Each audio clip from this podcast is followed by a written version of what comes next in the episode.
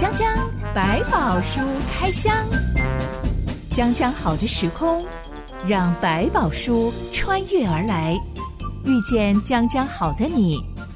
欢迎收听江江百宝书开箱。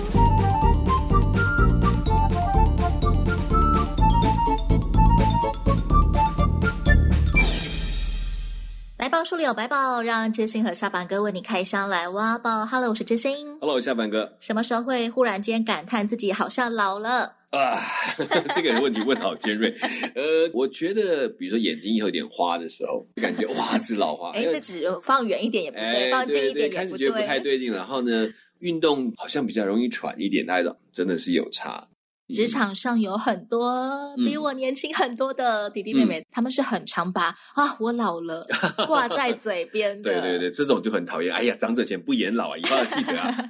我的年纪在职场上刚好是中间，嗯、所以这个时候就绝对有比我年长的哥哥姐姐们跳出来、嗯、白他们一眼，说你敢在我面前说你老？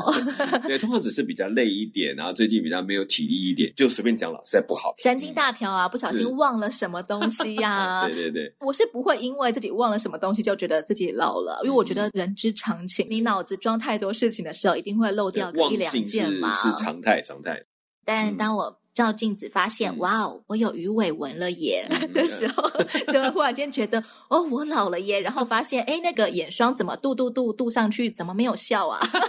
没有，这是笑的太多了，很开心，所以才会留下鱼尾。这个不一样，不一样。还有另外一个很好评断自己有没有变成熟的办法是感受我现在有没有比以前的我更喜欢自己，嗯，有没有更自在，嗯，能够好好跟自己相处，不会因为风吹草动啊，我就很紧张啊，嗯、很焦虑啊，情绪就比较稳定。这个时候会觉得蛮开心的，我觉得，嗯，我有变成熟，对，成熟才是更重要的指标。当然，永远比你去年老一年那么一定的嘛。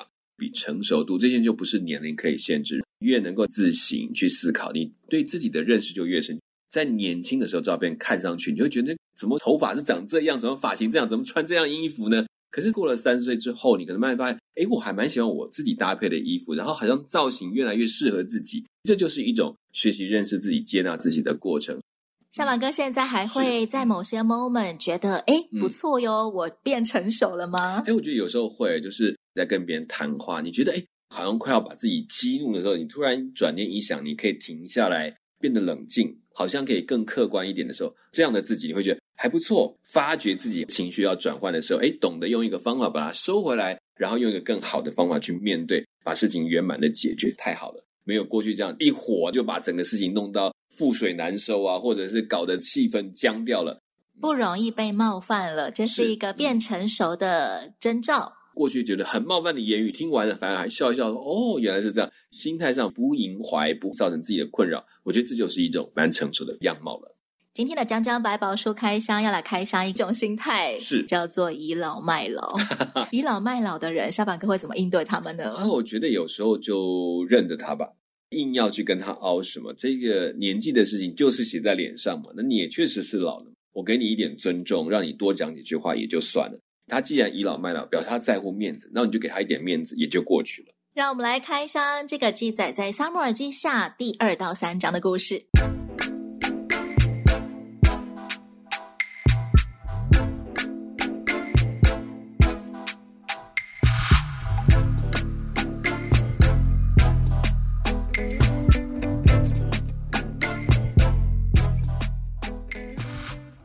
从扫罗王战死沙场，大卫一行人就不用再流亡海外了，不用再躲避扫罗王的追杀。是，但他没有立刻就好，我们迁回以色列吧。他很慎重的求问上帝：“我可以回家乡吗？我要去住在哪一座城里呢？”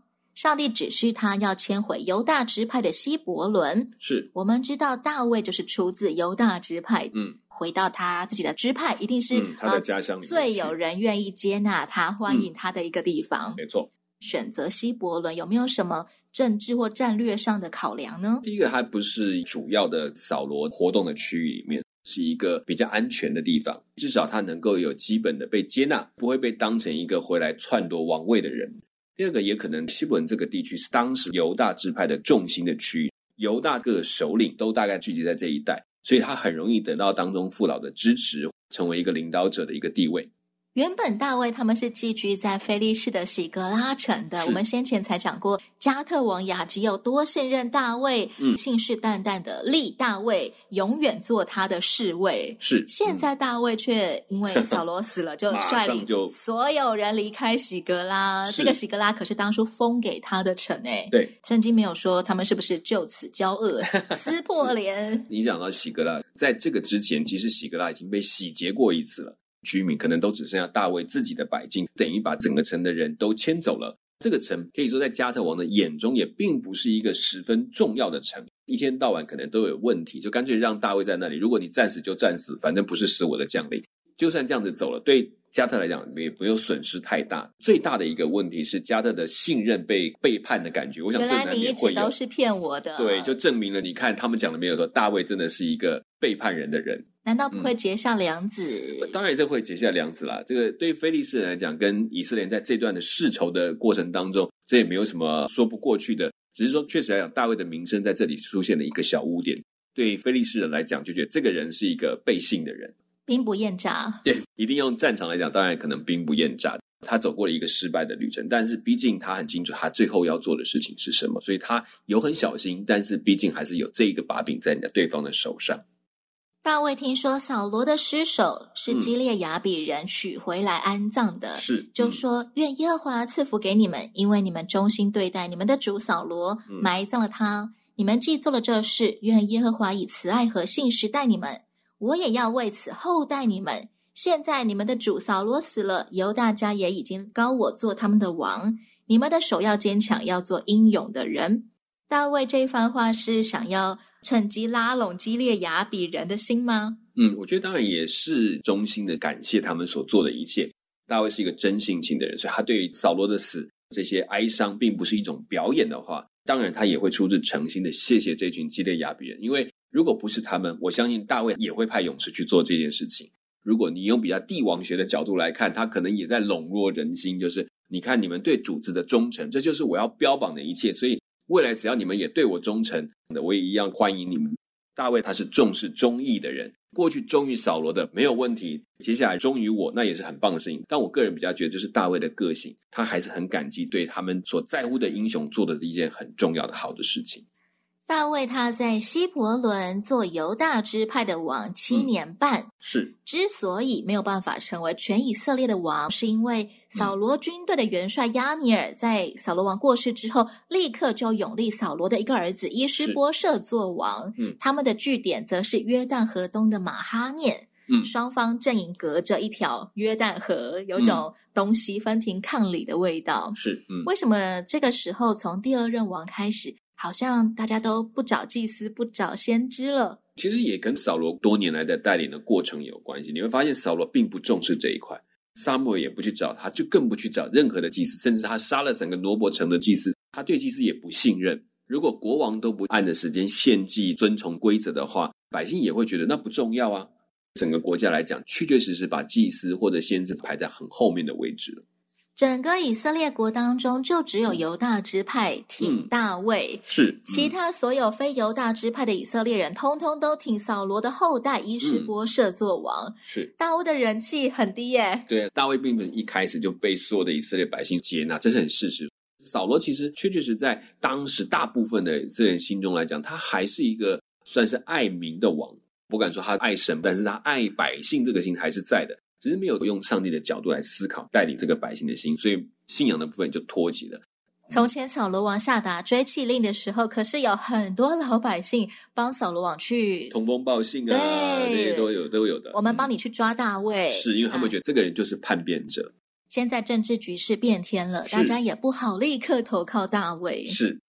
约旦河东西各有一王的局面才刚刚开始没多久，亚尼尔和伊施波设就渡过约旦河，主动向大卫阵营讨战。是，他们很有自信哦，嗯、十一个支派的以色列人拥立他们，所以他们主动要挑起战争，嗯、也是想要呃趁这个局面刚开始就米平大卫阵营的势力吗？有可能因为好机会可以下一个马威，就表示说大卫你根本不够格当王。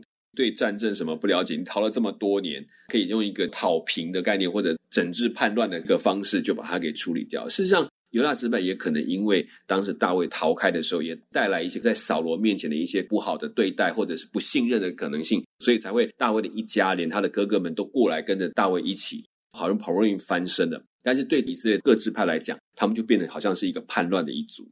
他们其实才刚元气大伤啊！嗯、他们在对上非利士人的战役里面死伤多少士兵啊？是，现在立刻又要发动战争哎！当王的思想就是要趁这个还没有成气候的时候赶快处理，不然等到成了气候，你就没有能力去处理了。所以才决定要发起这场攻击，好让这个大卫在还没有成气候之前就被我们除掉哦，才能够安心的攘外啊！先对付里面的事情，再考虑对付外面的事情。押尼要主动出兵，所以他也主动提议来，我们双方要怎么样较劲一下？嗯。他提议说：“我们彼此都派出十二名年轻战士来比划比划，打斗打斗。”是，嗯、没想到十二比十二一打起来，嗯、战况非常激烈，嗯、最后还两败俱伤，二十四名战士全数阵亡。哎，嗯，圣经描述的很惨烈，说每一个人都抓住一名对手的头。把短剑刺入对方体内，是，所以二十四个人通通都死了。嗯哼，这也是最惨的结果，因为不分上下。嗯，接下来只好全面开战了。嗯，这个局面，嗯，我们没有看到大卫有去求问上帝耶。新的危机来了，他好像没有求问上帝说：“诶，我要怎么办呢？嗯，我要杀同胞吗？”嗯，这一场战争里面，主要是大卫自己的将领去打这场战争。另外就是说，这个战倒不是他们发起的，他们比较是守备方，所以他可能没有刻意再去求问。总之，就把它守好吧。如果人家要打，那我们也只好打；如果人家不打，我们就按兵不动。对方的将领亚尼尔提出了一个挑战的试试看，好了，我们也不要真的打起来，我们用一个方法。大卫他也没有办法做更多的求问的方式，只能等到这个战争发生，或者是现场的将领他们做了自己的判断。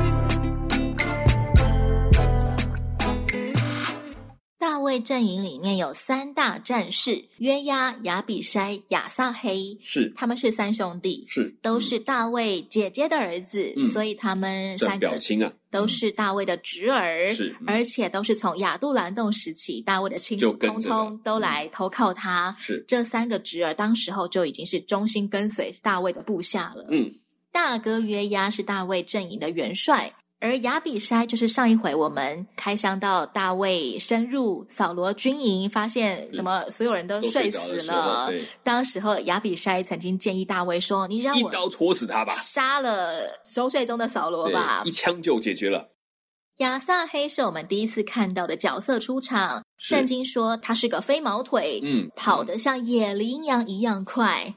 亚萨黑一开战就紧紧追赶对方元帅亚尼尔不放，是、嗯、押尼尔一面跑一面试图劝退亚萨黑不要再追他了。是他的说辞是：要是你被我杀死，我就没脸见你哥哥约押了，因为他们是主帅对主帅嘛。是，嗯，但亚撒黑还是紧追在后。嗯，亚尼尔忽然可能有点停步吧。嗯，他用长枪的后端往后一刺，嗯，竟然当场就刺穿了亚撒黑这个。年轻的战士是飞毛腿亚撒黑就这样子死了。嗯哼，只能说姜是老的辣啦。嗯，押尼尔不只是年纪上面有优势，是经验啊，战绩上面也有优势，而且没有被亚萨黑追上。嗯，我觉得他的腿也挺厉害的，体力也是相当厉害的。对对对，是，所以亚萨黑跟他一比，只有跑得很快而已。嗯，他没有什么灵活的反应，他甚至没有预留那个万一敌人偷袭我。我要怎么样闪避的空间？就是猛力的往前冲而已，就是一个年轻战士最可惜的地方。勇猛有余，但是智慧不足。哇，以为我追上你，不是你追上就会赢诶，你还要能够制服得了他。所以战争当中，姜是老的辣，经验很重要。我们不见得可能都是亚撒黑，但是我们一定有某些地方是有过人之处的。嗯、就算没有人颁奖牌给我们，嗯、对，要怎么样去意识到自己的长处，还有怎么样使用它，不会让自己落入危险的处境啊？我觉得，当你可以成为别人的帮助的时候，你的长处会显得特别的有亮眼。可以这样讲，当你只是用在自己身上，你会发现它就没有那么的。你总是要跟别人比较。我似乎没有比谁更好。当你可以成为一点别人的帮助，他即便没有像某些在舞台上或者是讲台上的那些人哇这么强的时候，他仍然可以成为对别人很实质而且真实的帮助。我觉得尤其在这一点上就好。那你怎么去发掘自己的长处？我觉得可以慢慢看，在某些事情上，你做起来的时候，你似乎比别的事情更快上手，更容易理解这是怎么运作的过程，表示在这方面你是很有概念的。你就很容易在进步。但我如果觉得这是一个很棒的，你很容易理解的，很能够去使用的一个特质的时候，你再更进一步去把它磨砺它，更熟悉这个长处怎么去运用最好，在这个方面怎么去展现比较好，这时候它就会变得很好的用途了。所以长处有，大概每人都有，可是你要不要刻意的去磨练它，去锻炼它，那就需要你每个人去努力，那才能够把你的长处变得更有长处，而且是稳定。就是我们讲说一个人的长处，有时候啊很厉害很厉害，可是不稳定，那就不够了。能够变成稳定的时候，它就变成一个很棒的帮助啊！你会打篮球，那好很有手感。可是如果你没有常常的练习，它就会变成说只是还不错。但是如果你常常的练习，它就变成稳定。你可以当选手，你可以真的在球场上成为别人的角色上的一个帮助的时候，那才是真正有用。长处是好，但是长处需要磨练。我听过一个富二代学霸，他新办了一个教育机构，嗯、专门研发各式各样手机友善的城市软体，嗯、可以让小朋友，因为现在人人都有手机嘛，家长也有手机，嗯，可以让偏乡的小朋友，就算没有家教老师，嗯，手机上面就有直接送到你手上的免费的家教老师，是有一些可能影片啦，或者是有直播的方式来帮助你这样子。他形容自己。出生在富裕的家庭，嗯、还有自己之所以是个学霸，嗯、可以拿到好多个学位，而且出国留学、嗯、不费吹灰之力。嗯、他不会自己说不费吹灰之力啊，嗯、但就是跟很多人比起来，他的确好像特别聪明，也特别容易很会读书，了解这个重点。嗯、他也有那样子的家庭财力来支持他。是。他觉得自己拥有这些金汤匙，是因为他很幸运。嗯，很幸运的人要做什么呢？嗯，要去把金汤匙分享给那些没有金汤匙的人。嗯，是，我觉得这也蛮好的心态，就觉得说，对你有好的东西，其实都是上帝给的礼物。那你愿意把这个礼物分享给大家，这是很好的事情。英文在讲那个恩赐，就是这个上天给你的这个特别才能，会叫做 gift。白白的礼物不是因为我很优秀，我配得上，或者是我靠着我的努力赚来的，是，那是上帝白白赏赐给我的。为什么要给我呢？我比别人更好吗？是，不是因为他给我机会让我去分享给别人，对，成为别人的祝福，这是很重要的一个概念。亚撒黑死了之后，就剩下他的大哥、二哥约押跟亚比筛继续追赶亚尼尔，一直追到太阳下山的时候。押尼尔召集他们剩下的战士，聚集在他身后。嗯、一群人站在山头上。亚尼尔大声的对约押呼喊说：“刀剑岂可永远吞噬呢？”这句话有点像是我们刀剑相向，嗯、怎么可能没完没了一直下去呢？是他说：“你岂不知结局必是痛苦的吗？你要等到何时才叫百姓回去，不追赶他们的弟兄呢？”这话算是委婉的讨饶了吧？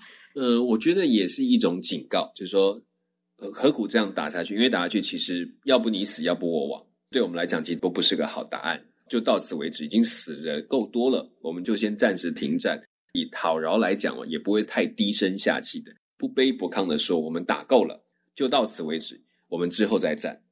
袁牙就真的吹角，宣布收兵，宣布停战。嗯嗯，双方各自都清点了一下，鸣金收兵啊。大卫阵营死了二十个人，嗯，包含那个可怜的飞毛腿亚萨黑，黑是，嗯、而亚尼尔阵营却死了三百六十个人，嗯嗯、这战绩高下立见，是，嗯、很可惜是自己人对战自己人，是兄弟气强了。我们说都是上帝的子民，嗯，上帝好像没有制止他们自相残杀耶，在这件事情的当中。他们自己做了一个选择，当然也是在接下来可能要进入政权转换的过程当中一个必经的路程。就是说，你很难避免他们里面的旗舰完全放下。像你毕竟不是去用一个机器人的方式把每个人脑袋转一下，然后都给我说好，就可以让大卫当王就好了。在这个当中，我们的自由意愿会导致这个结果还是自然的产生，他也必须面对一场两者之间的征战，确认最后谁才是真正的王者。这也是一个没有办法避免的过程。上帝给人自由意志，嗯，嗯，好冒险的一件事情诶。我们会拿着自由意志来伤 上帝的心，我们也会拿着自由意志来自相残杀。嗯，但上帝却要看着这一切后果跟风险。嗯、对，但这也是一个很珍贵的礼物，就是当我们开始醒悟过来，看着这一切的发生，比如这场战争的过程，觉得为什么有这样做，什么有点没有意义了？我们应该回头来问上帝：你到底想要做什么？当愿意按照上帝的心意去做的时候。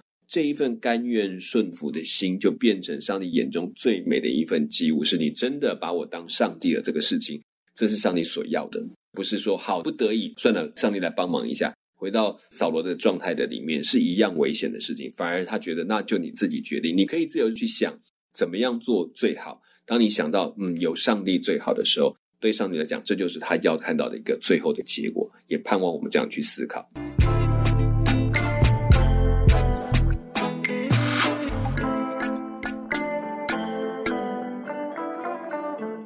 们看到，在亚尼尔阵营，光是形容这是亚尼尔阵营，而不是伊斯波社阵营，是就可以知道带头的是亚尼尔。的确，当初主动讨战的是亚尼尔，最后说要收兵休战的也是亚尼尔。是，嗯、而反观大卫阵营，从头到尾做主的都是大卫。虽然他也有元帅是约押，嗯、但我们会说这是大卫阵营，不会说是约押阵营。是。这两边的权势有很大的落差，就中心点还是有差别。比如押尼尔他们就想说，啊，那他们推举出伊斯波设为王，并不是好像伊斯波自己想要当王起来，这个天子是我立的，那要听谁的？大家自己心里明白。这个亚尼尔是不是出兵讨战，嗯、可能也都没有征求伊施波设的同意，即使他尊称他为新王，是可能他要有师出有名，我是奉王的命令出征啊，用保护王的名义出来打这场仗。用这个角度来看，就比较可以理解他的做法。对亚尼来讲，他原本就是在军队里重要的一个元帅，他也会担心他可能是第一个被清算对象，不如先把自己找到一个王来保护自己一样，我就可以用他做这件事情。所以攻击大卫，为什么他会比较积极？也是我如果把大卫干掉，那 OK，那我就安全了。这个王好不好不关我的事，我只管说我好把我的元帅当好，有王来罩我就够了。我听说很多年轻传道人在应征教会的时候，都会嗯、呃、好好观察一下这间教会元老长老、会不会有像亚尼尔的毛病。是我最大，我聘你，嗯、你都要听我们的。我觉得这些东西这也是人之常情。一些所谓的元老们，他们为什么希望年轻的传道能够听他们的一点？大概是因为可能很多教会原来的传统做法，有些东西对他们来讲是安全。过去走过来，觉得这样比较好的，所以也希望年轻的传道也可以听得进去，能够先照着跟着做。将来这个以后他独当一面的时候，至少做法上不会有太多的改变，然后这些啊、元老们也比较安心，也比较安全，这个有可能。但如果真的就出现哇，我不管这个教会是我弄出来的，这个教会是我们好不容易维持到现在的，其实都要回到一件事：没有一个教会是属于任何一个长老或任何一个元老的，乃是属于上帝的，所以。很多时候，他们可能有一股热忱，是为了保护教会，但那个保护有时候过了头，是为了保护他自己认为的一种传统，而不是保护教会的使命。这件事情还要重新去厘清。我们要明白，教会的使命不是为了维护一个聚会，它是为了训练许多门徒去跟随上帝的大使命，而不是停在原地。教会其实会一直变动，传统也会被一直修改，因为它要让更多的人能够走进来。在这个事情上面。我觉得也鼓励我们慢慢走进主要负责的老一辈的心态的时候，要理解我们为上帝不是要做保护传统，而是保护教会有没有走在上帝的心意里面，这比较重要。其实教会两代之间常常争执的事情都无关对错，嗯、无关圣经真理。是，但是，一旦遇上了有人是倚老卖老的，呃，因为我够元老，不是说他年纪够大，而是说因为我是这间教会的创立元老，是，所以应该要听我的。嗯，最常看到的结果就是这间教会不停的、不停的在。换传道人，换牧者，嗯、因为最后都磨合不下去了。是因为其实在这过程当中，有时候心态就是他觉得他在保护这个教会，那个保护的心态会让我们有时候忘记，那上帝你要我这样保护吗？如果不是，是应该要放，换一个角度去思考。我觉得这都是我们更成熟的一个机会。那对年轻人来说，对上倚老卖老的人，是、嗯、我们要怎么样？嗯，灵、嗯、巧应对吗？还是委曲求全？要不要委曲求全？我觉得可以再思考。但是我觉得灵巧的应对是应该的，因为给他们的尊重还是要有。毕竟要理解他们真的是付出，而且很用心的在为这个教会做许多的事情。只是那个角度有时候弄错了，变成是在保护自己的名声或保持自己在当中的权威的话，那当然是他要去检讨的。但对于一个刚开始进来的一个传道者来讲，我觉得可以理解他们怎么去产生这些过去的做法的。一边理解，做一些微调，很多的沟通，然后给他们要有的尊重，可能可以稍微要坚持一些小小的改变。尝试了之后，我相信会众跟长们有没有哦，这个是好的，这个是帮助我们的，他就更有信心的跟你继续合作，或者是以后去。接受你的一些指导啊，或者是方式，我觉得这是需要一个过程的，不要操之过急，一进去就是哦，我就是管理教会的，我要显示我的权柄，那我自己也失了教，这是危险的。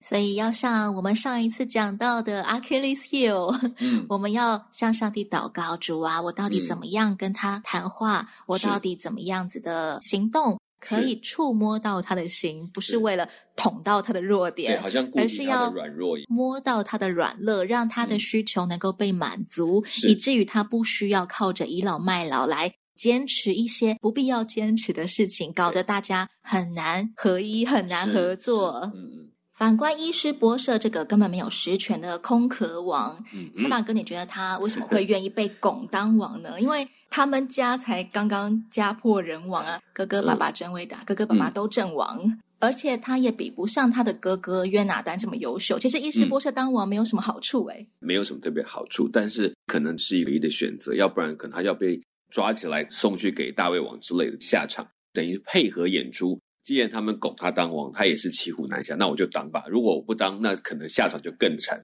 当做他的求生的机会。当然也有可能是觉得还是要继承家族的遗志。扫罗成绩，我当然要继承他，这也是有可能雄心壮志，只是没有想到继承之后，真正掌权的不是他，是有掌军权的人，身不由主的一个可怜人。是在那种环境下，其实真的是时势造英雄，可能时势造出一个非常可怜的处境，他必须要面对这个状况。顺利的话，他真的把王权做得很好，当然他可以成为一个英明的君王。很可惜，在这个时间点上，他实在没有这个机会，可能才能也不够，也可能是刚好在这个时候，他身边。真正支持他的也不足，大部分都只是为了保命、保留自己的权柄的这些人拱他出来做王，所以就很可能就失去了这个好机会。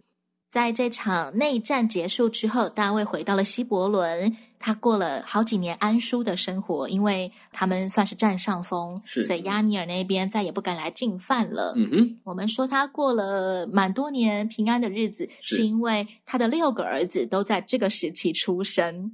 六个儿子来自六个妻子。嗯哼，大卫有很多个妻子，哎，有耶斯列人雅西暖，嗯，有做过加密人拿巴的妻子雅比该，雅比该是，有基述王达买的女儿玛加，有哈吉、雅比他、以格拉，嗯，后面这三位我们都不知道他是。什么来头，没错。大卫这个时候就已经展开政治联姻大业了吗？需要娶这么多不同来历的妻子吗？不得而知，当然也有可能是他的需要，巩固他犹大家族的地位。那另外也可能是在这个一路上逃难的过程当中，有一些照顾他的人，或者他觉得哎，这个很适合帮他照顾家庭的，就把一个一个的纳进他自己的妻室的里面。